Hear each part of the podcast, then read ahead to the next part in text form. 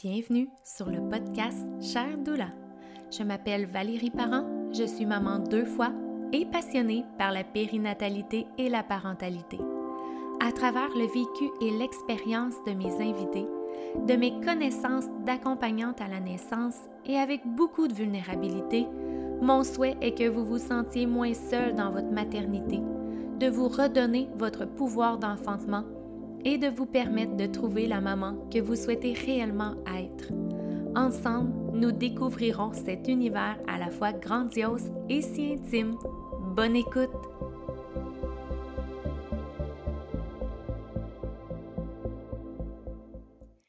Bienvenue au podcast. Cette semaine, je reçois Lauriane Hélène Gauvin, qu'on peut retrouver sur euh, Instagram. J'allais dire les réseaux sociaux, mais en tout cas, c'est principalement Instagram sous le nom de Maman Sexo, donc sexologue et accompagnante à la naissance. Salut Lauriane Hélène, comment ça va? Ça va bien, toi? Oui, merci. Merci d'être là. Euh, je suis vraiment contente de te recevoir parce que, ben, on se connaît quand même un petit peu. Euh, parce que c'est ça, toi aussi, tu es accompagnante à la naissance. On a fait notre formation ensemble. Mais en fait, moi, je te suivais avant ça, là. Euh, je te suivais quand euh, sur ton compte euh, justement de Maman Sexo, puis j'aime vraiment beaucoup qu'est-ce que tu fais sur ce compte-là. Je trouve que c'est tellement éducatif, puis tu sais, c'est tellement intéressant. puis c'est ça, pendant notre formation d'accompagnante à la naissance, à un moment donné, j'étais comme, ah, mais semble qu'elle me dit quelque chose, elle, quand elle parle. Puis tu sais, je t'avais entendu dans d'autres podcasts. C'est ça, je t'avais écrit, puis depuis ce temps-là, on est quand même en contact, puis on se parle, puis tout ça. Fait que c'est ça, je pense que ça va être vraiment intéressant de parler de sexualité, évidemment, mais avec tout ce qui est grossesse, accouchement, postpartum. Puis, tu sais, c'est intéressant parce que tu as ta formation aussi comme accompagnante à la naissance. Fait que je pense que ça peut être euh, super intéressant qu'est-ce que tu as à nous dire là-dessus. Euh, fait que j'aimerais ça que tu te présentes un peu à nous. Mais oui, mais merci pour euh, la belle présentation. c'est fin. Mais euh, oui, en fait, c'est ça. J'ai euh, j'ai mon bac en sexologie. J'ai terminé. En fait, moi, j'ai comme accouché d'un bac puis d'un bébé en même temps. J'ai eu, j'ai eu mes deux bébés pendant ma grossesse. Là, mes deux, obviously. Je m'excuse, je suis en postpartum, mais pas que je Mais en fait, là, c'est ça. J'ai eu mes deux bébés pendant mon baccalauréat. Puis j'ai terminé, en fait, là, c'est ça, pas mal en même temps que j'ai accouché de ma dernière. Donc, euh, c'est ça, en fait, j'ai fini, je suis devenue sexologue euh, pas mal en même temps en mai 2021. Fait que c'est ça, en fait, je faisais déjà de l'éducation sexuelle sur mes réseaux sociaux.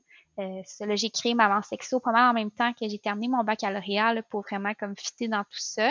Puis, euh, de ça, en devenant maman, euh, en même temps que mon bac, j'ai appris beaucoup de choses euh, sur la sexualité humaine, euh, sur l'intervention. Puis on, on dirait qu'en vivant les enjeux, puis euh, tout ce qui a trait en fait là à la grossesse, avant la grossesse, puis en postpartum aussi, pendant que j'apprenais des choses sur la sexualité, ça me faisait comme réaliser que à quel point que ça avait, on avait besoin, tu de, de, de, ressources pour ça, puis qu'il n'y avait pas tant de ressources, puis qu'on savait pas trop aller chercher de l'aide, parce que même moi, ça, j'ai cherché pour avoir des, de l'aide, puis on dirait que j'en trouvais pas tant que ça. Mm-hmm. Fait que euh, j'ai décidé de vraiment aller dans cette lignée-là parce que c'est vraiment quelque chose qui me rejoignait. Puis j'ai aussi fait un stage dans un calax. Je sais pas si c'est quoi un calax. Euh, oui, mais j'aimerais que tu l'expliques quand même pour les gens qui nous écoutent.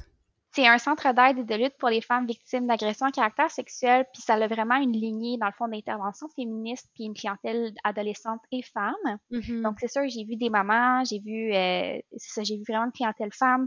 Donc, tous les enjeux féministes aussi, c'est vraiment quelque chose qui vient me chercher avec tout ça, le melting pot de comme, OK, mais comment je fais pour avoir une lignée plus la maternité, puis mm-hmm. cette clientèle-là? Donc, j'ai fait la formation d'accompagnante à la naissance pour pouvoir, en fait, là, euh, me concentrer sur cette clientèle-là, puis euh, offrir euh, le soutien nécessaire qui est pas tant dans présentement.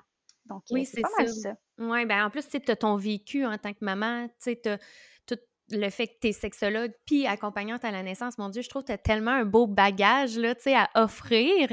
Parce que c'est ça, il y a beaucoup de choses au niveau de la sexualité puis la maternité. On mm-hmm. en entend peut-être un petit peu plus parler qu'avant, mettons, mais ça risque que pas ce qu'on entend le plus. Puis il y a beaucoup de choses que des fois les gens n'osent pas trop demander. Euh, en tout cas, ça fait qu'on va vraiment démystifier tout ça. Mais comment tu as trouvé ça d'être de, à l'école comme ça en ayant deux enfants? C'est quand même assez impressionnant. Écoute, euh, c'était euh, assez rock'n'roll, mais je crois que tout est possible. Puis le mot d'ordre, c'est demander de l'aide, vraiment. Euh, si j'avais pas eu de l'aide, je, je pense pas, euh, je pense pas que j'aurais réussi à, à faire tout ce que j'ai fait. Donc, vraiment de, ça aussi, c'est vraiment quelque chose d'important, c'est de jamais hésiter de demander de l'aide. Je pense que ça, c'est la chose la plus importante en devenant maman. Puis je suis contente de pouvoir comme le, le nommer à mes clientes. Euh, mais ouais, c'est c'est c'est sûr que c'est intense. C'est vraiment intense être maman euh, parce qu'en fait, là, moi, j'ai euh, eu ma fille, puis euh, dans le fond, elle, elle a eu quatre mois, ma plus vieille, dans le fond, elle a eu quatre mois, puis je suis retournée à l'école pour euh, continuer mon baccalauréat. Puis ma dernière, c'était une surprise, donc euh, j'étais rendue à ma dernière année. Puis euh, c'est ça, j'ai comme décidé de, de continuer tout de même euh, mon baccalauréat pour le terminer, même si c'était pas mal en même temps. Mais tu sais, il faut se dire Mm. que j'étais dans un contexte féministe, le bac est féministe, tu sais, je veux dire, c'était en sexo en même temps, j'étais quand même bien, euh, j'étais choyée là-dedans là, pour vivre ma grossesse puis ma, ma maternité. Parce qu'en fait, j'ai vécu mes deux grossesses pendant mon bac, ma première puis ma deuxième. Puis vraiment, ça s'est ça s'est bien passé, somme toute, là, je veux dire. ouais, ça s'est bien passé. Ouais. Même si c'était rock'n'roll, il y a des up and down, mais Ouais. ouais, c'est de s'écouter, je pense, c'est important. Puis de Mais pas oublier de nommer les besoins parce que j'ai Ouais. pas eu le choix de le nommer là, à mes profs, là, tu sais. Ben, c'est ça. Puis, tu sais, de, d'oser demander de l'aide parce que, ben, je veux dire, n'importe quelle situation dans une maternité, souvent, à un moment donné, on a besoin d'aide. Puis, il y a Mhm, tellement de mamans qui osent pas. mhm. Puis, tu sais, je sais que c'est pas facile pour tout le monde de demander de l'aide. Tu sais, il y en a pour qui c'est plus facile. Euh, puis, il y en a d'autres pour qui c'est comme inimaginable de demander de l'aide. Mais, tu sais, c'est tellement important quand on est maman parce qu'on peut pas tout faire seul, tu sais. Exact. euh, ouais. Puis, c'est qui... vraiment. Ben, excuse-moi. Dans, dans le fond, c'est qu'il y a vraiment comme une, euh, un, un- un mode de perfection. Tu sais, toutes les Ouais. femmes euh, ont besoin d'avoir un certain un perfectionnement, d'être parfaite, euh, des, des attributs et tout et tout. Mais si c'est dans le patriarcat dans lequel on vit, là, ça, ça c'est le- Mm. l'intervention féministe qui ressort un peu, mais on se met vraiment beaucoup de pression, puis ça vient comme vraiment se rattacher, oui, dans la vie, mais aussi dans la sexualité. C'est pour ça que je trouvais ça im- important quand même de mettre le petit euh, bémol de comme demander de l'aide, c'est important, mais c'est vrai que c'est difficile à cause de tout ce qui est autour de ça, autour de demander de l'aide. Ouais, c'est ça. C'est pas. euh, Ben, on a l'impression des fois, ah, si je vais demander de l'aide, je vais avoir de l'air de quoi? Ou, tu sais, je serais, Mhm. je serais supposée être capable de tout faire seule, dans le fond, tu sais. euh, mais c'est tellement pas comme ça. Puis, il faut oser le, le demander à un moment donné, là, tu sais. Vraiment. C'est quoi qui t'a donné envie d'aller étudier en sexologie? En fait, moi, c'est drôle mon parcours. En fait, j'ai décidé quand j'étais au cégep, je voulais être avocate. OK. Finalement, je me suis rendu compte que c'était pas du tout pour moi, que j'avais besoin d'être dans la- plus l'hu- l'humain. Hmm. Fait que j'ai fait, euh, j'ai été plus en psycho, j'ai été à l'université en psychologie pour commencer, puis j'ai fait un cours d'initiation à la sexologie. Euh, puis j'ai su que c'était ça que je voulais faire de ma vie. C'était vraiment ça qui venait me passionner. C'est quand t'as des petits papillons dans le ventre qui font comme, OK, ça, c'est c'est ce qui me passionne. Ouais, c'est. Genre, c'est ça qui fait qui je, qui, qui vient compléter qui je suis. Ben, c'est Ouais. ça que ça l'a fait. Donc, je suis partie de Sherbrooke pour aller vivre à Montréal, puis faire mon baccalauréat en sexologie. Fait que euh, c'était, c'est ça. J'ai vraiment juste comme trippé. euh, C'est j'ai- là. appris tellement Mm. de choses dans ce baccalauréat-là. J'ai appris, euh, c'est fou parce que tu arrives là-bas avec une idée préconçue de la sexualité. Puis je me Mm. dis, c'est pas mal une idée que tout le monde a présentement de la sexualité, que c'est pas si grand, mais tu te rends compte en étudiant là-dedans que c'est plus grand que soi. Tu sais, c'est tellement partout. Dans, il y a tellement de dimensions, il y a tellement de, de choses que tu peux aider. Euh, les gens là, dans la dans la sexualité, c'est pas juste comme faire l'amour, là, c'est tellement de Ouais. choses. Bref, euh, j'ai été vraiment euh, j'ai ça, j'ai j'ai vraiment trippé puis c'est vraiment un, un beau métier, je trouve, euh, à découvrir. Oui, c'est ça. Puis là, j'aimerais vraiment qu'on embarque dans la sexualité puis tout ce qui est, mettons, la grossesse. On va commencer avec ça. Ouais. On le sait, là, il y a tellement de changements pendant une grossesse. Euh, clairement qu'il y a beaucoup de, de mamans qui vont vivre des changements au niveau de leur sexualité aussi pendant la grossesse. Mhm. Que ce soit une diminution, une augmentation de la libido. Des fois, il y a ce qui est sécheresse vaginale, euh, des douleurs aussi. Il y en a qui vont se mettre à avoir des douleurs. Ouais. On peut s'attendre à quoi en général au niveau des changements? Tu qu'est-ce qui. C'est quoi qui se passe dans le corps qui fait qu'il peut avoir des changements au niveau du désir sexuel puis tout ça? Ben, c'est sûr que c'est beaucoup de choses qui se passent. Premièrement, tomber enceinte, c'est quelque chose d'énorme. C'est quelque chose de très, très, très intense sur le corps. Donc, les hormones se font sentir. Euh, c'est aussi tout au niveau de qu'est-ce qui se passe dans la tête de comme, oh my god, c'est un gros projet qui s'en vient, c'est un gros changement. Oui, tout mon corps change, mais tout le reste de ma vie va changer aussi. Mm-hmm. Donc, c'est sûr que au niveau de la libido, on parle quand même de la libido, c'est le désir. Puis, dès que, dans le fond, il y a un peu de stresseur qui mm. vient jouer sur dans, dans, la tête, parce que tout se passe dans la tête. Le plus grand organe sexuel, c'est le cerveau. En passant, Oui, c'est ça. Les gens vont penser que.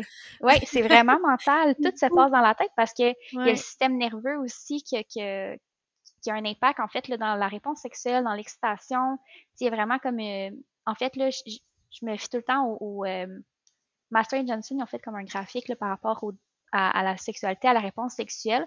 Puis moi, j'aime toujours rajouter la, la, petite mention de Hélène Senior Kaplan, qui est le désir, ensuite l'excitation, le plateau, l'orgasme et la résolution, donc le retour à l'équilibre.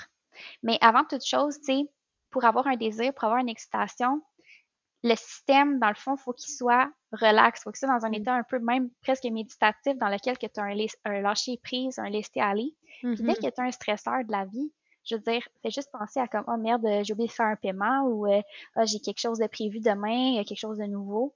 Là, tu la chose la plus nouvelle que tu n'as jamais vécue ou que peut-être que c'est que tu sais pas trop comment vivre parce que chaque grossesse est différente aussi. Donc, à ce moment-là, dès que tu viens un stresseur, ben, ça vient impacter ta libido.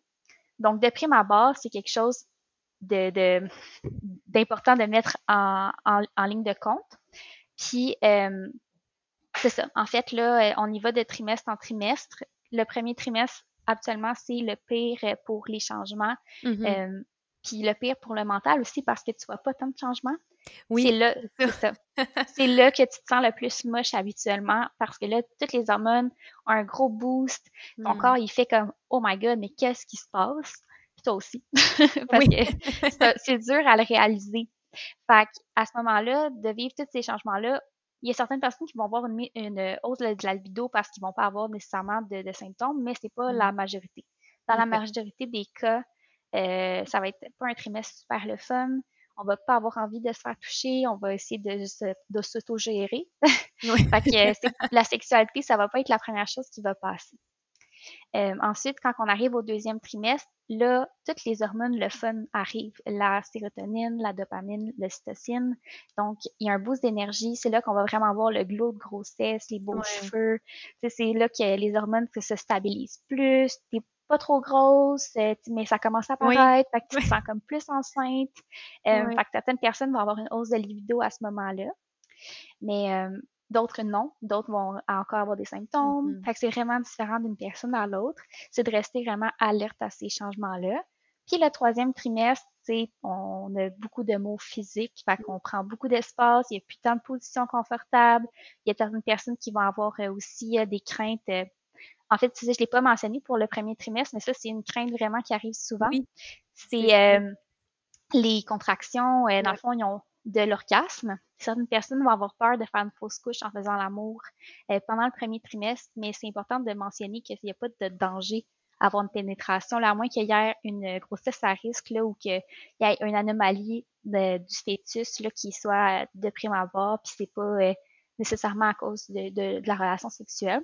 Donc, il n'y a pas de danger en soi de faire l'amour enceinte. Non, c'est ça. Important de le dire.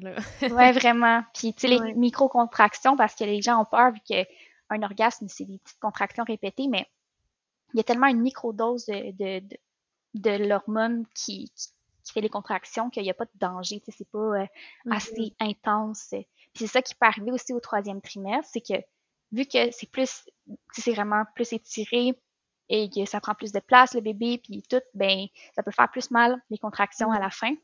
Ouais. Euh, fait que c'est sûr que, tu Ouais.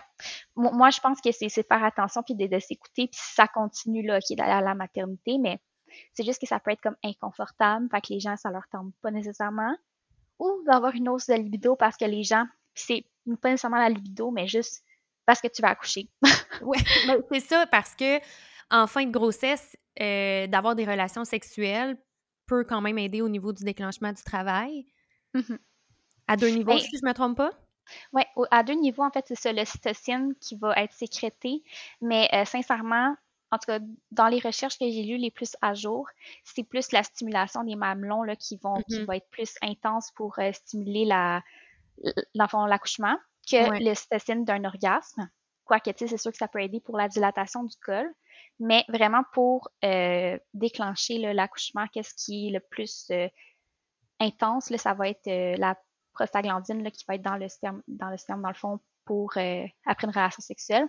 Donc, c'est sûr que mm-hmm. c'est pas tous les couples qui sont euh, des couples hétérosexuels, donc ça veut pas dire nécessairement que tout, tout, le monde a accès à ça, mais la prostaglandine, il y, en a dans les lubrifiants que les médecins vont utiliser là, pour. Mais je, te le dis, mais tu le sais parce qu'on l'a aussi réappris dans notre cours, là. mais c'est important de le dire que, tu sais, il y a plusieurs façons, là, puis encore là, c'est plus ton corps qui décide au final. Oui, c'est ça.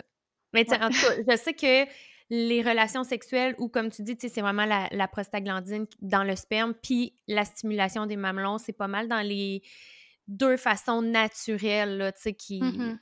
de faire euh, un petit quelque chose pour le déclenchement du travail, mais encore là, c'est ça, c'est toujours le corps qui a le dernier mot. Mais mm-hmm. souvent, les gens, ils veulent essayer des choses, puis on en entend tellement de trucs. Mettons, ça serait les deux en haut de la liste, C'est souvent ça que je dis, là. Oui, vraiment. Parce que pour l'orgasme, c'est pas tant. Euh, oui, mais pas tant. Parce que c'est vraiment une microdose là, de, dans, dans tout ça. Puis c'est pas assez pour déclencher un travail. Là, ça, jusqu'au mm. troisième trimestre, ça peut être plus inconfortable parce que ça peut faire des crampes. Ouais. Puis euh, ça, c'est plus pour la femme. Fait qu'on voit vraiment que la libido est up and down. Puis ça aussi, j'aime ça rappeler à mes clientes que la libido, c'est pas une ligne fine, tu sais, c'est pas une ligne droite qui est constante. ça peut être aussi dérangeant que, mettons, un haleine matinale. Certaines personnes vont pas avoir de libido le matin parce que ça leur tente juste mm. pas. On parle de désir, on parle de toutes choses autour qui peuvent venir déclencher euh, un envie, une excitation. Donc, ça peut être des odeurs, ça peut être des moments, ça peut être tellement de choses. Ça peut être un toucher pour certaines personnes que c'est plus comme ça. Fait qu'à ce moment-là, tu vois que déjà là, il y a des stresseurs, puis il y a plein de choses qui font que le désir est plus difficile à, à créer, tu sais. Puis euh, je trouve ça important aussi de parler, euh, parce que ça c'est plus pour les mamans, mais pour les, les, hommes, en fait, qu'est-ce que la, la, peur qui revient très souvent, euh, que j'ai été très surprise de voir, en fait, c'est que je faisais comme des sondages aussi dans mon Instagram, puis je me suis rendu compte qu'il y a plusieurs hommes qui avaient peur de faire mal au bébé mmh. pendant les rapports sexuels. Comme est-ce que je peux le toucher, est-ce que je peux l'accrocher, tu sais, mais c'est important de mentionner là, que en fait là, le bébé est vraiment protégé par plusieurs couches. Il y a aussi le liquide amniotique, puis c'est les deux feuillets de, de, la membrane amniotique. En plus que le col se referme, le col en plus s'épaissit et se protège du bouchon muqueux. Mm-hmm. Fait que, il y a déjà ça. Puis le vagin mesure entre 8 à 12 cm. Donc, il y a 8 à 12 cm plus à peu près 5 cm avant d'arriver à la tête du bébé. à ce moment-là, tu sais, il n'y a vraiment pas de danger, il n'y a pas de façon qu'on puisse toucher au bébé. Puis même quand le col se dilate, euh, tu sais, je veux dire, il n'y a vraiment pas de danger. Puis il y a encore le, la, amniotique, la membrane amniotique. Puis dès que ça perce, là, on, ne touche pas à la parce que on peut faire des crises d'infection et tout. Donc, il n'y a mm-hmm. pas de danger. Euh, puis ça, je trouve c'est important de le mentionner parce que je me rends compte que c'est une crainte encore très courante dans notre société. Puis tu sais, quand que la maman, justement, elle n'a pas vraiment de libido pendant sa grossesse, as-tu des trucs à donner, tu sais, pour juste comme... Sans nécessairement hausser sa libido, là, tu sais, parce que des fois, ça risque que c'est des, justement, des, des choses qu'on contrôle pas tout le temps, tu sais, comme tu parles, ça mmh peut être du stress, des choses comme ça, mais tu sais, de juste garder un peu une intimité ou, tu sais, sentir qu'on est encore proche de son partenaire un peu.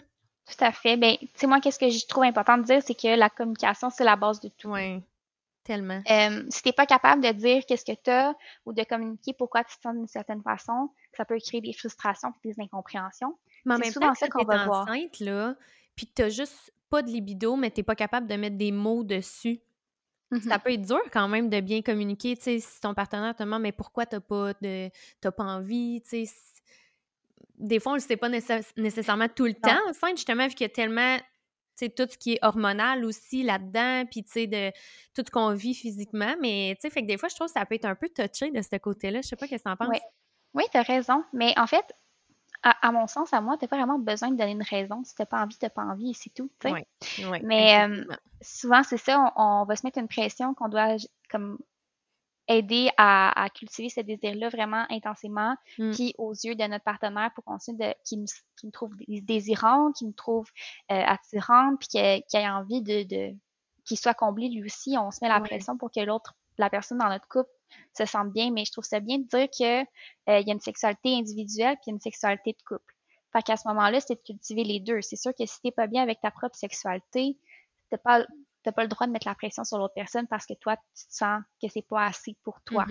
Euh, fait que c'est sûr que je fais quand même toujours un bémol pour dire que je veux dire nécessairement il y a la masturbation qui est possible. Donc je sais qu'il y a certaines personnes, en même temps, on peut pas en vouloir à, au partenaire qui est pas enceinte parce que euh, nécessairement sa sexualité existe à cette personne-là aussi. Ben oui, effectivement. Là. il y a des changements, oui, aussi, parce qu'il y a plein de choses qui changent autour, mais c'est sûr que c'est moins intense que les hormones, puis et tout, et tous les changements, puis Mm. c'est ça. Mais pour le mettre vraiment en, en mots, c'est sûr que c'est pas facile de dire pourquoi, mais juste de mentionner que, ben regarde, je me sens vraiment comme ça présentement.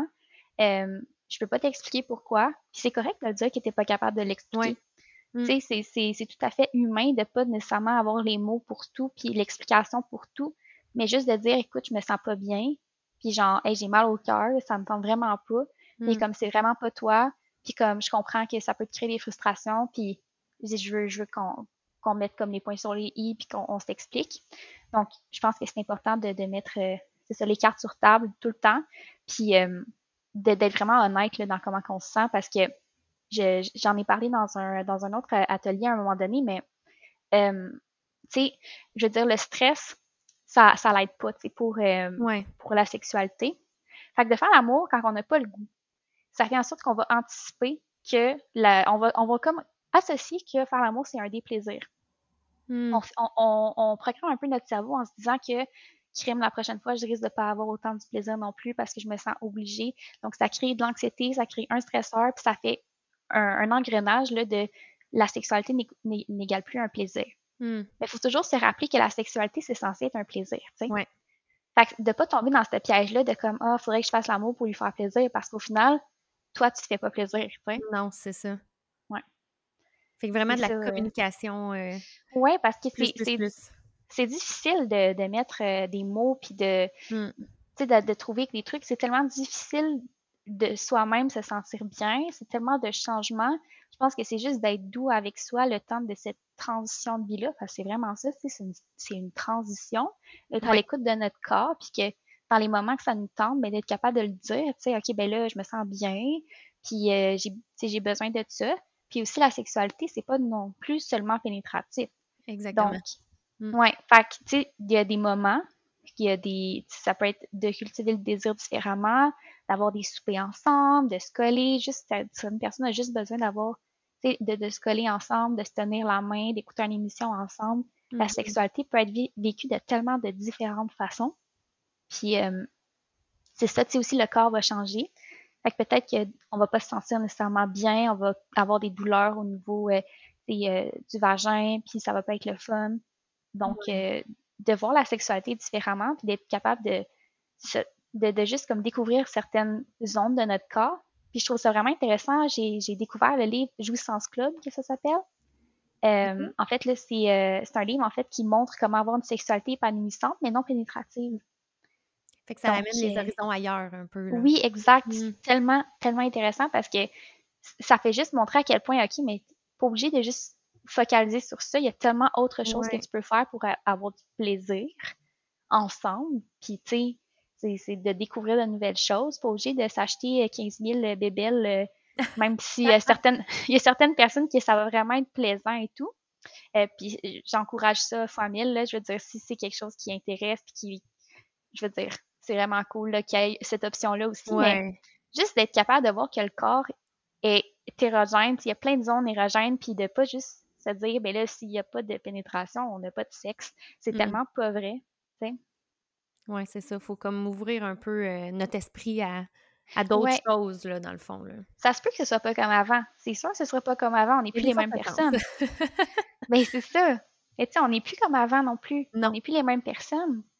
Tu sais, on, on devient des personnes différentes, on, on a des projets différents, le Mm. corps change, notre vie va changer. C'est normal que notre sexualité aussi, elle évolue d'une certaine façon.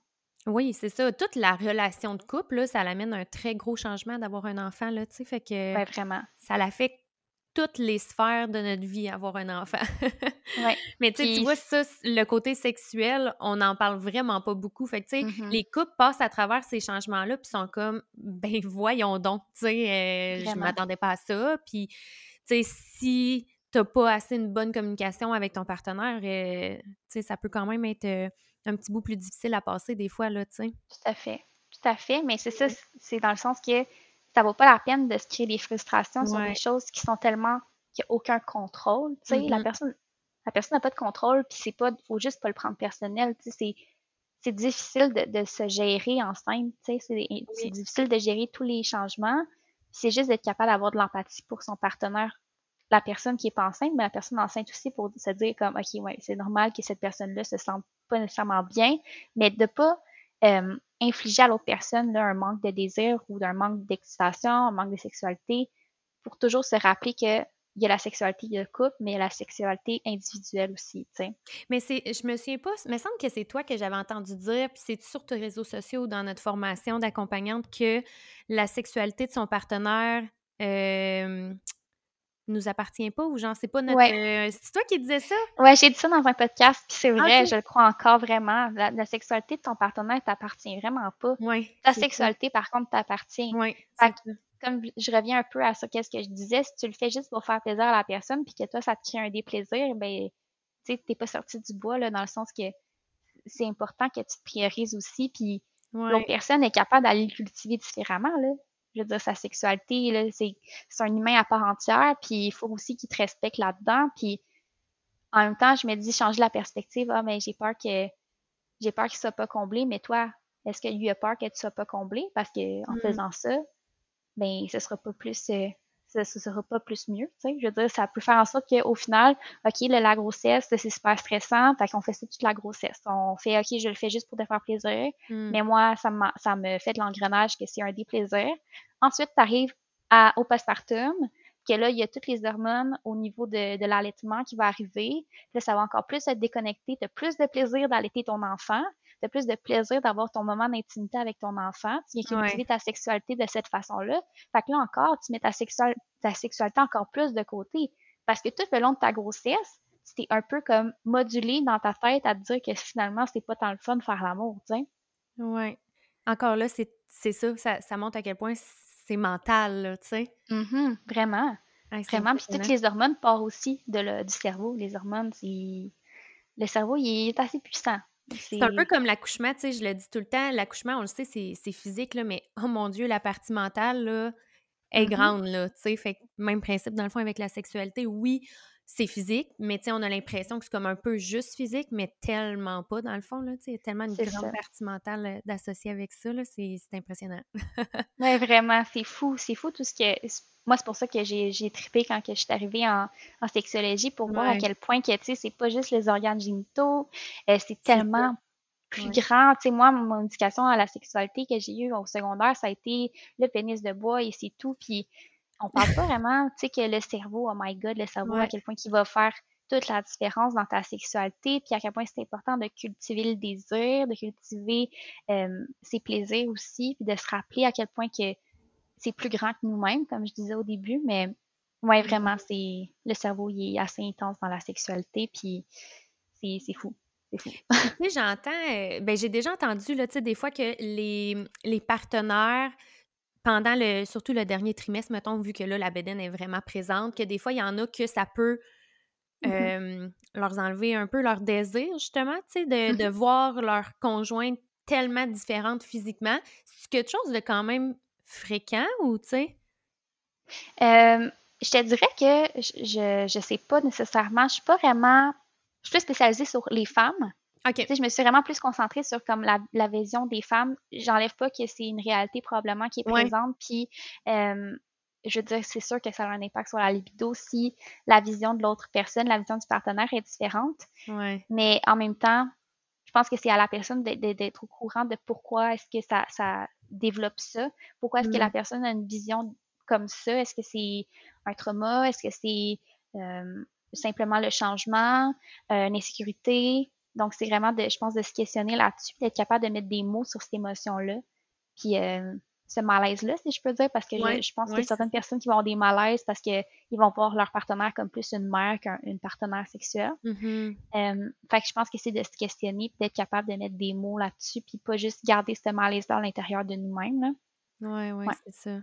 OK. Euh, maintenant, j'aimerais ça qu'on passe un peu justement à après l'accouchement. Là, fait que tout ce qui est mmh postpartum, il y a beaucoup de choses à dire aussi. je sais que souvent, on entend qu'il faut attendre un, plus ou moins six semaines. Est-ce que mmh c'est ce que tu dirais toi aussi? Quand, quand la vie sexuelle reprend après un accouchement, mettons? À ton rythme. Il n'y a pas de six semaines. J'y crois pas. Genre, mmh. j'y crois pas. C'est pour ça que je, que... parce que je suis vraiment dans la même vision que toi, d'y aller vraiment selon son feeling un peu. Là. Oui, je pense que le corps va se guérir après six semaines. Mais comme mm-hmm. on dit depuis tantôt, c'est tellement plus mental, la sexualité, que physique. Fait que c'est bien beau que, OK, ton corps, il guérit, euh, tes lochis, c'est moins intense, euh, tu sais, je veux dire, ton utérus, c'est replacé. Mais ta tête, là-dedans, elle va comment? Comment tu te sens, toi? Mm-hmm. Euh, tu sais, Valérie, maman qui vient d'avoir son bébé, ça fait juste six semaines. Comment tu Gros te sens, manque de sommeil. c'est ça. Comment, comment toi, tu te sens en ce moment? Est-ce que tu mm-hmm. attends d'avoir une relation sexuelle? Parce qu'il y a certaines personnes qui, oui, et qui sont comme, ah ouais, je suis prête. Genre, ça me tente. J'ai retrouvé mon corps, qui a envoyé let's go, la sexualité va reprendre son cours. Mais c'est pas, pas comme ça pour tout le monde, tu sais. Puis, je sais qu'il y a plusieurs personnes qui vont le faire par pression parce que justement, ben là, j'ai passé les six semaines, je devrais être capable de. Tu je vois des mimes des fois passer que comme Ah chérie euh, ou babe, euh, genre c'est rendu six semaines, c'est le temps, tu sais. Non. Euh, je veux dire, euh, dans, dans des sondages que j'ai faits, c'est certaines personnes qui ça a pris au moins trois mois avant qu'il y ait une sexualité. Mmh. Puis, tu sais, je dis sexualité avec un bémol parce que je parle de pénétration. Tu sais, je veux dire, mmh. euh, je pense qu'on peut vivre la sexualité vraiment de diverses façons, comme j'expliquais tout à l'heure. Puis, ça se peut que la sexualité soit différente, que ce soit le toucher, que ce soit de, de, de se caresser, puis ça peut être de, de diverses façons, mais certaines femmes vont juste pas avoir envie de se faire toucher parce que c'est l'allaitement, mettons, c'est souvent ça qui va arriver pour les mamans allaitantes. Là. Je te dirais que ça, c'est assez intense. Puis même, euh, les hormones ne sont pas nécessairement toutes replacées, même si tu n'allaites pas, parce qu'il y a quand même la production de lait qui arrive. Ouais. Euh, mais la prolactine, puis l'ocytocine et tout, euh, les hormones qui se replacent, ce qui peut arriver avec les mamans allaitantes, c'est que ils vont tellement avoir comme du plaisir à allaiter, euh, vont être comblés dans leur intimité, que dans le fond, euh, ils, ont, ils auront juste pas envie de, de se coller puis d'avoir une intimité avec quelqu'un d'autre. Puis il y a aussi toute la, la fusion avec le bébé. Tu sais, tu viens de. T'es fusionné avec le bébé mm-hmm. pendant neuf mois, puis là, tu es fusionné encore avec le bébé euh, d'une différente façon. Euh, le quatrième trimestre, en fait, là, je, je, mettre un, je veux mettre un mot sur ça. Tu sais, c'est le quatrième trimestre c'est le quatrième trimestre, c'est quelque chose d'incroyable. C'est une adaptation pour la maman, le bébé et le papa, puis euh, ou le le ou la partenaire en fait là. Mm-hmm. Puis c'est vraiment c'est de l'adaptation, c'est c'est vraiment intense, tu sais. Ouais, on n'a pas de manuel, on n'a pas de manuel à comme, comment on devient une maman, comment on devient un papa, puis bébé non plus. comment que je suis un bébé moi dans ce monde-là? Mm-hmm. C'est vraiment insécurisant pour tout le monde. Puis là, les hormones sont en train de se replacer. Il y a la, prolactine qui, qui, arrive aussi. Puis là, c'est, ah, je veux prendre soin de mon bébé, je veux le coller, je veux qu'il soit bien, je veux le porter. Fait que tout ça aussi, tu sais, je veux dire, six semaines pour s'adapter à, à ça. Est-ce que c'est tant réaliste que ça? J'essaie, mettons, je compare des fois à un nouveau travail. Je veux mm. dire, euh, tu as commencé un nouvel emploi, est-ce qu'après six semaines, tu te sens à 100% prête puis de, tout faire puis tu te sens vraiment super top comme euh, la personne que ça fait euh, cinq ans qui est là? Non, vraiment pas. Non, c'est ça. Faut, faut avoir des attentes réalistes dans le fond. Exact. Tu sais, je pense que ça peut être pertinent d'avoir une discussion avec son partenaire avant, comme mm-hmm. encore dans le prénatal, mettons, de c'est quoi tes attentes? sais, moi, mes attentes, ça ressemble à ça. Ou, évidemment, ça va reprendre d'autres discussions rendues une fois dedans. Là. Mais au moins d'arriver un peu dans le postnatal avec des attentes réalistes, puis savoir qu'est-ce que l'autre y a en tête aussi. Parce que si euh, le partenaire y a en tête six semaines, puis que, tu sais, mm-hmm. euh, il n'y a pas eu de communication, puis que la maman est comme, après six semaines, est vraiment, vraiment pas rendue là, ben c'est là qu'il peut... Euh, qui peut avoir des petites frictions dans le fond, là, tu sais. Fait que, là, ça revient à ce qu'on disait tantôt, de la communication. la communication. Oui. Mais là, avec euh, tout, mettons, les hormones sur place et tout, il y a certaines personnes que là, ils vont se sentir plus prêtes, mais ils vont pas être, savoir comment comme, le remettre dans leur vie. Mm. Euh, puis c'est là que je trouve que de dire de cultiver le désir, c'est quelque chose de vraiment important. Fait que, tu sais, de, de, capable de, de parler à son sa partenaire, puis de, de dire comme, ah, je suis vraiment fière de qu'est-ce que tu fais, Mm. euh, bravo, de tout, tu sais, des belles paroles, pas nécessairement le toucher, tu sais, ça, ça peut être vraiment quelque chose de, de très, très, très euh, grand pour quelqu'un. Ouais. Euh, puis là, ça m'amène, euh, je sais pas si tu connais les langages de l'amour. Oui, j'en ai déjà entendu parler. Ouais. C'est ça. Ben, tu sais, il y a un, un beau questionnaire qui existe. Tu fais juste écrire, tu Oui. tapes sur Google, langage de l'amour, quiz. Euh, Ouais, on l'avait fait avec. Mon chum, pendant un souper, à un Oui, moment donné, on avait répondu au questionnaire. Puis, mais tu sais, au final, je m'en doutais pas mal. Tu sais, on- ça finit qu'on Ouais. on apprend à se connaître avec le temps, mais c'est tellement pertinent à faire. Là. Je vais le mettre dans la Ouais. description. Je vais essayer de, de- de retrouver le lien. Puis, mais il me semble que c'est juste en anglais. hein. Je me trompe-tu? Euh, moi, je pense que je l'avais trouvé en français. En, tout cas, il y a le livre euh, Les cinq langages de l'amour. Tu peux l'acheter à Renaud-Bré, puis il y a le quiz de- dans le livre. Puis ça aussi, je trouve ça important. Je trouve ça super bien comme de lire ce livre-là. Hmm. Euh, c'est vraiment cool. Sinon, le livre euh, L'intimité, je ne rappelle pas exactement le, le titre, mais c'est de Estelle Perel. OK. Esther, Esther Perel, c'est vraiment, vraiment pertinent. L'intimité érotique.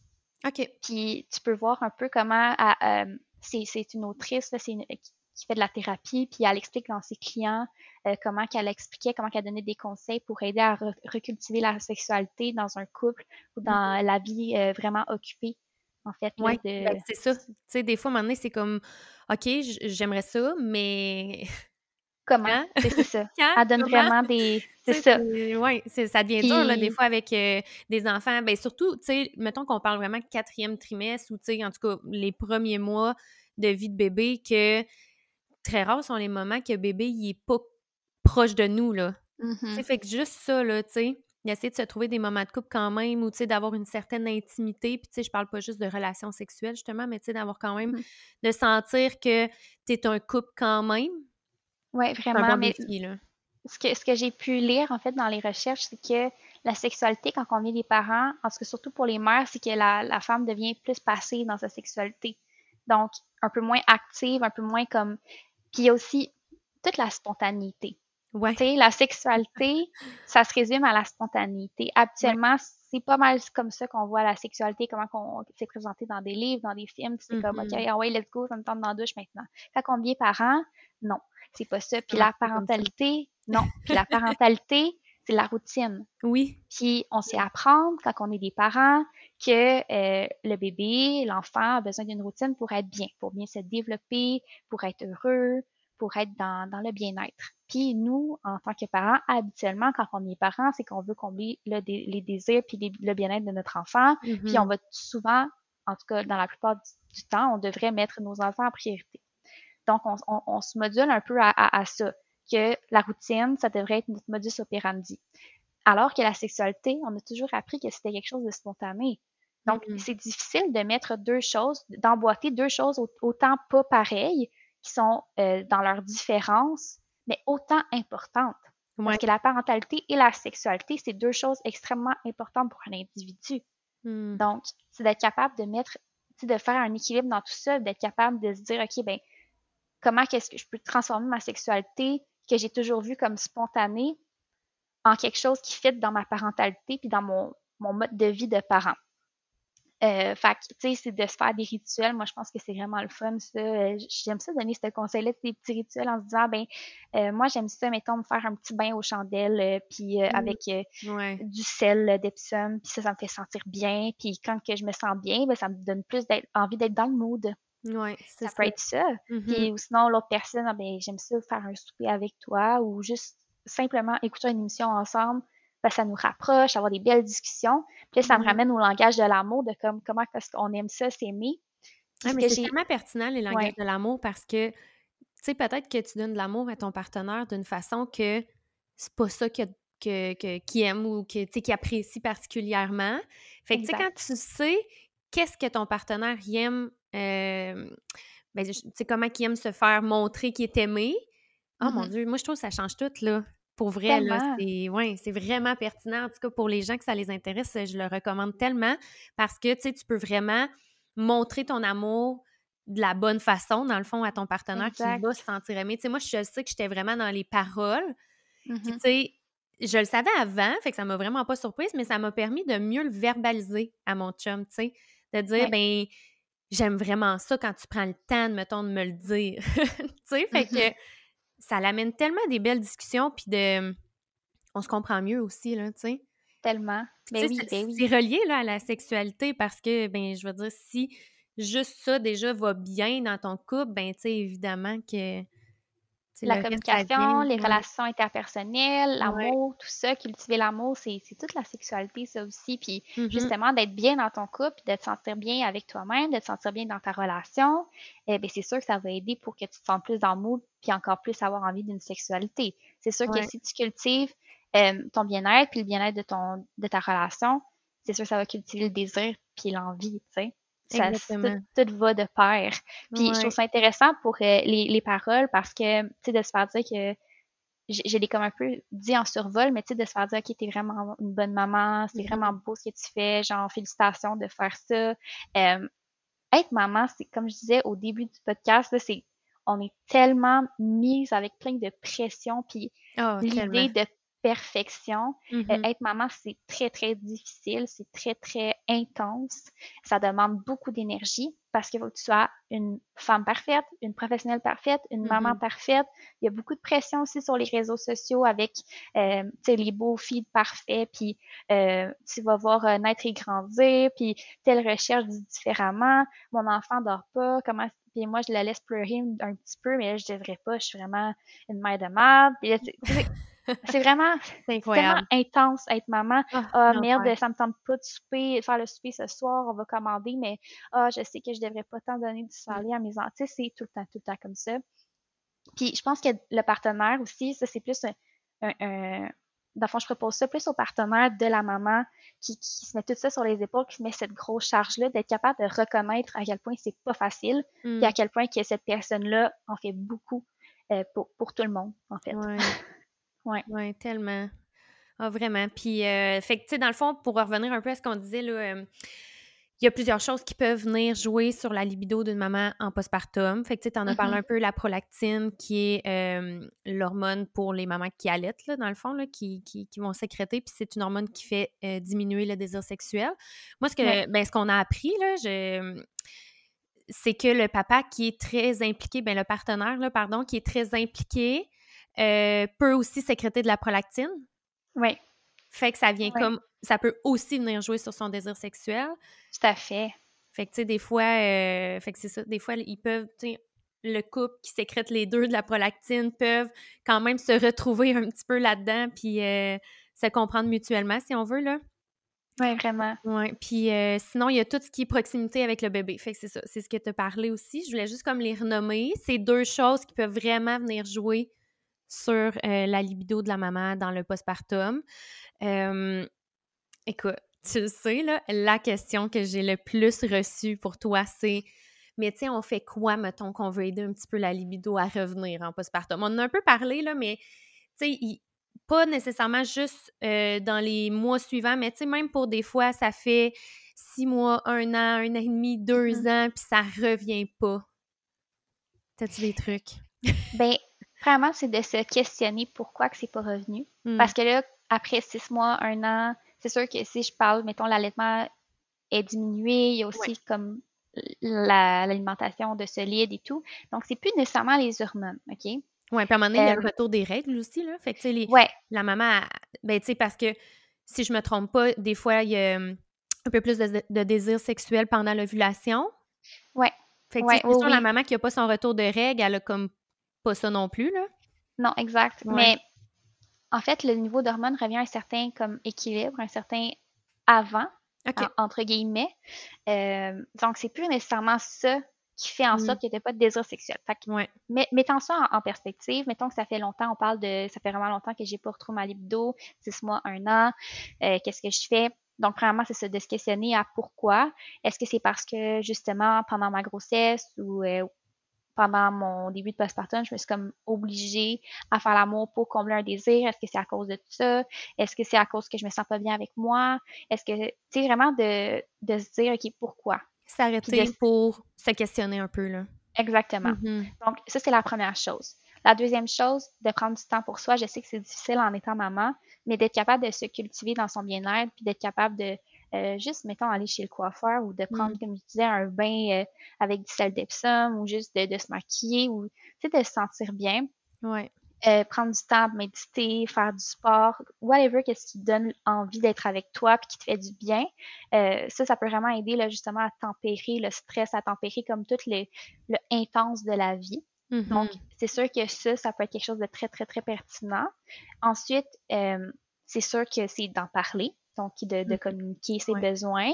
Peut-être que ta sexualité a le changé, peut-être que tu n'as plus envie d'avoir de pénétration, puis c'est vraiment correct. Fait que c'est de voir, OK, qu'est-ce qui me donne envie, qu'est-ce que j'aime maintenant dans ma sexualité? Donc, a la masturbation aussi qui est quelque chose de très, très intéressant. Euh, parce que ça aussi, ça peut venir sécréter des hormones, sécréter le désir, se sentir plus bien. Euh, donc, de, de, se découvrir une, une autre fois parce qu'on avec tout ce qu'on a appris avant d'être maman, on doit prendre ça puis se découvrir comme nouvelle personne parce qu'on transitionne à être quelqu'un de nouveau. Et si euh, tout ça, ça marche pas, euh, puis peut-être que ça va fonctionner un peu, mais tu te sens pas bien, mais ben, je pense que c'est de jamais hésiter d'aller consulter. Oui, c'est ça. Parce que consulter, c'est d'avoir, sinon tu n'es pas capable de communiquer avec ton partenaire, ton ta partenaire, puis c'est t'es pas capable de dire pourquoi justement on disait oh, je suis pas capable de mettre des mots. Euh, mais chaque situation est vraiment différente. Puis certaines personnes ont juste besoin d'un contexte neutre pour être capable de s'exprimer. Tu sais. Mm n'as pas besoin d'attendre d'avoir une problématique intense pour consulter. Tu sais. Souvent, on me dit ah, c'est quand que je devrais aller consulter. Ben, si tu y penses, ben peut-être qu'il faut que tu y ailles. Oui, c'est ça. Tu n'es pas obligé d'attendre de plus avoir de désir pantoute, d'avoir des frustrations comme pas possible envers ton ou ta partenaire. Tu peux juste avoir besoin de parler, c'est correct, tu sais. Mm-hmm. Les intervenants sont là pour ça, les lignes d'écoute sont là pour ça aussi. Euh, fait que c'est ça, de pas hésiter d'aller consulter là, quand que la problématique est trop intense, mais il n'y a pas de baguette magique. Puis la hmm. libido, c'est en up and down tout le temps quand même. La libido, euh, on en entend tout le temps, mon Dieu, la maudite libido. tu sais, la libido, la libido tout le temps. Mais la libido, euh, c'est pas tout, tu sais. Hmm. La libido, est... des fois, on peut aussi sais, mettons, surtout si ça a de la misère à revenir, je pense que c'est d'y aller vraiment doucement aussi. Puis, tu sais, ça peut être juste de, OK, on va juste essayer de avoir une intimité. On parle pas de sexualité, mettons, là.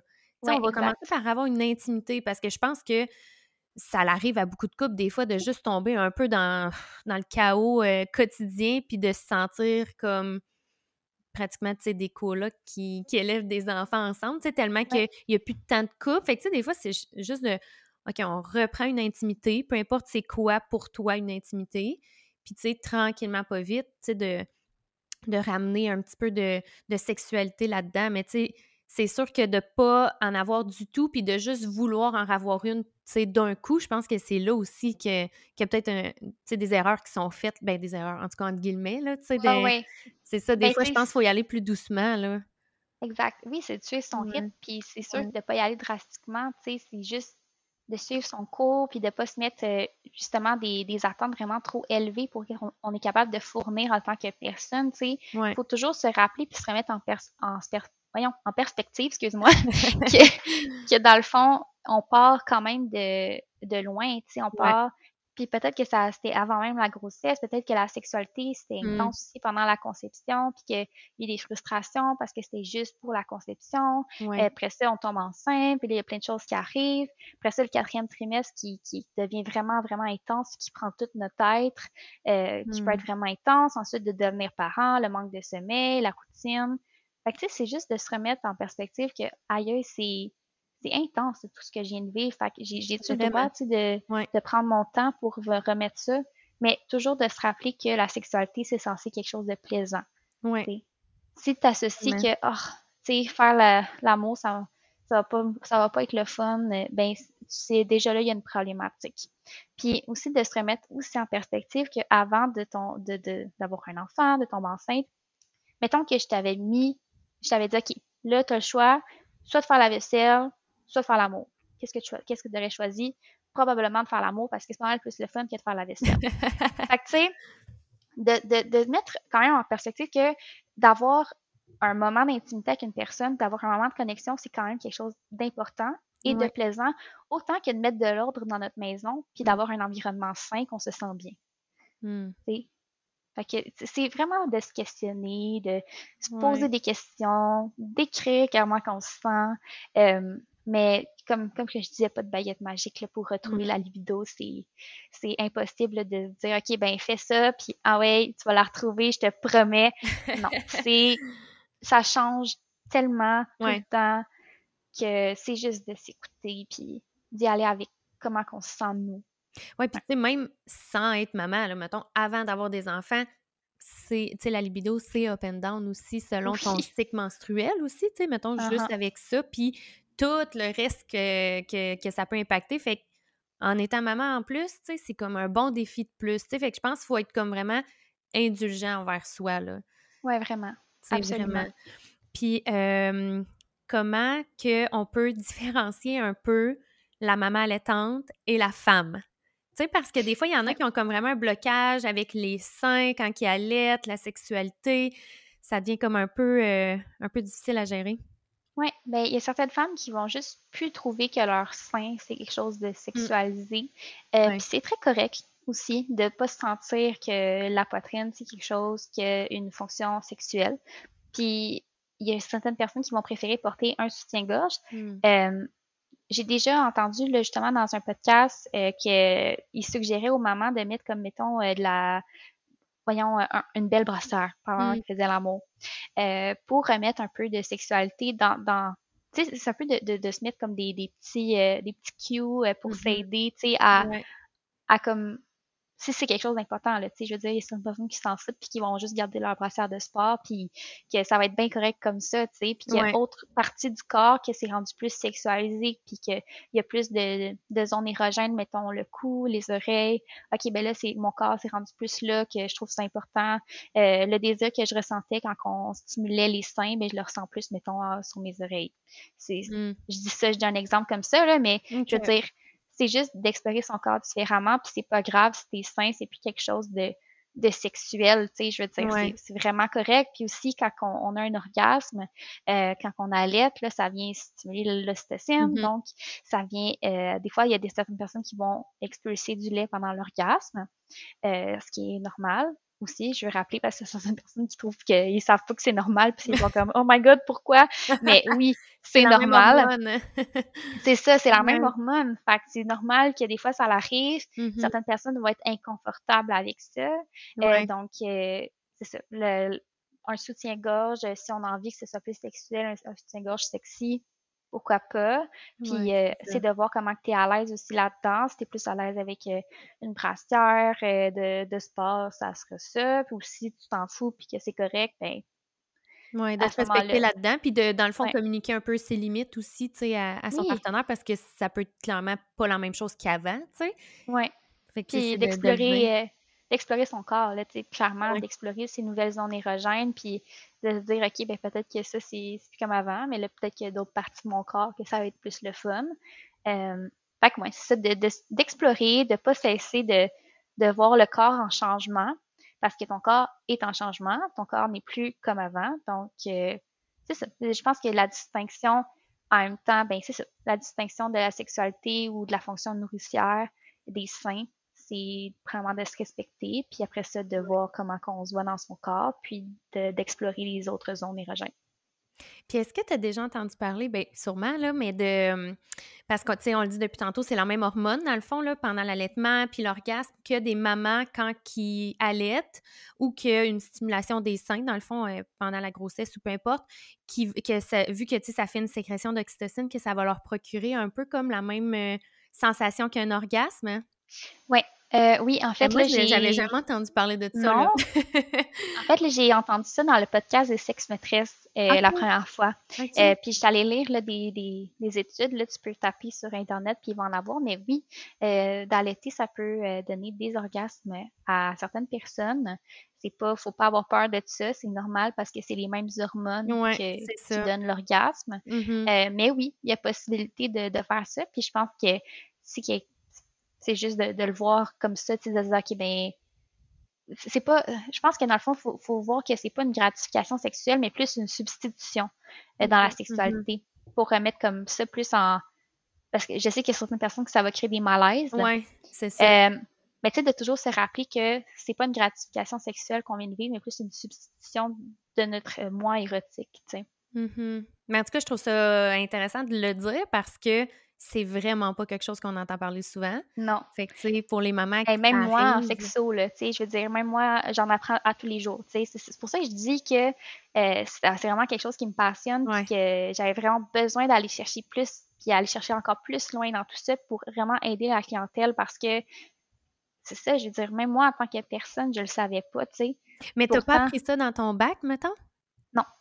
Non, mais on parle pas tant des mamans hein, dans ah, le bac en sexo. Fait c'est pour ça que tu vraiment aller chercher comme le côté accompagnante à la naissance pour pouvoir jumeler les deux, mettons. Oui, oui. Mais je pense que, tu sais, il y a tellement, c'est tellement diversifié, la sexualité, il y a tellement, tellement de choses à apprendre euh, que c'est difficile d'aller comme vraiment se spécialiser dans certaines parties. Mm-hmm. Fait qu'on voit beaucoup, beaucoup de choses qu'on peut quand même substituer dans la clientèle de, de parents. Fait qu'on peut aider quand même les parents, même si on n'est pas spécialisé. Mais j'avais vraiment besoin d'aller chercher cette, cette information de plus pour hmm. vraiment être capable de me spécifier sur ça, puis d'aider le plus possible la clientèle, là, en fait. Oui, c'est ça. Euh, j'aimerais ça qu'on parle de les. Parce que c'est pas quelque chose qu'on parle souvent, ça aussi, un peu les sensations qui peuvent être différentes au niveau du clitoris après l'accouchement. Oui. Moi, j'avais jamais entendu parler de ça là, avant d'avoir des enfants. Je sais que ça peut être très différent d'une de, maman à l'autre, qu'il y ait plus de sensations, qu'il y en ait moins. Euh, je sais qu'il y a aussi euh, l'anorgasmie qui existe. En tout cas, si tu veux me parler un peu de tout ça. Bien, premièrement, il faut se rappeler, parce que je, je, veux le mentionner, un clitoris, c'est pas juste le bout qui sort, puis il y a beaucoup de personnes qui ne le savent pas. Fait que euh, le clitoris mesure entre 11 à 12 cm de mm. long. Ça a deux piliers, deux, euh, en fait, là, euh, qui... C'est ça, en fait, ça fait comme un, genre de... Oui, ça vaut la peine d'aller voir l'emballage, là, pour vrai, là. c'est vraiment impressionnant, là. fait que si vous ne savez pas à quoi ça ressemble un clitoris, tapez clitoris sur Google, puis vous allez voir que ça ressemble à un genre de Pokémon. Je dis souvent que ça ressemble à un Pokémon, je trouve, selon moi. Mais en tout cas, c'est vraiment impressionnant. Puis il y a des piliers à l'intérieur, donc soit on va dire ah, ben, une femme est vaginale, une femme est clitoridienne, mais c'est pas vrai, une femme mm. est clitoridienne tout le temps. Parce que la stimulation va être plus intense soit en l'intérieur ou mm-hmm. externe quand il y, a le gland qui sort. Euh, bref, oui, ça peut changer parce que, en fait, surtout en allaitant, euh, on produit de la prolactine, on a de la sécheresse vaginale, ce qui fait en sorte que c'est pas juste qu'on on a moins de sécrétion ou euh, dans le sens on, on, mouille moins quand on a la, la, la relation sexuelle. oui, c'est sûr qu'il y a moins de lubrification. Ouais. Mais tout le temps. Fait que les vêtements vont frotter, mmh. euh, les jambes vont frotter, donc le clitoris va être vraiment plus sensible. Hmm. Ce qui peut faire en sorte que les sensations sont moins agréables et à l'externe. Donc, il y a ça. Ensuite, tout au niveau du cerveau, tu sais, je veux dire nécessairement, euh, on se sent peut-être pas prêt d'avoir une pénétration. Fait que là, on va se, se crisper. Ça va le faire que la, la sensation va être pas agréable. Puis euh, aussi la sécheresse vaginale, encore une fois, qui fait que la pénétration peut-être est moins agréable. C'est tout des choses temporaires, dans le fond? Ça finit par comme se placer ben, seul? Oui, c'est sûr que pour la section hormonale, oui, dans le sens que euh, la lubrification, à un moment donné, va revenir au, niveau comme normal quand les hormones reviennent à la normale. Mais si tu as mal, non, c'est pas normal. C'est pas normal parce que, je veux dire, nécessairement, c'est qu'il y a un blocage quelque part. Parce qu'on part mm. du cerveau. Euh, il n'y a plus d'orgasme, pourquoi? Donc, c'est vraiment d'aller comme se questionner. Quand on a mal ou qu'il n'y a plus rien qui se passe, faut toujours aller se questionner. Euh, c'est pas normal de, que ça fasse mal. C'est pas. Euh, fait qu'après un accouchement, il n'y a pas de. Il n'y a pas de. Ben, j'allais dire comme un peu de délai, là. Tu sais, que c'est normal d'avoir mal, mettons. C'est juste jamais ah normal d'avoir mal. Sûr. Oui, oui, il y a un délai, c'est certain. Je veux dire, le corps se guérit. Oui, c'est ça.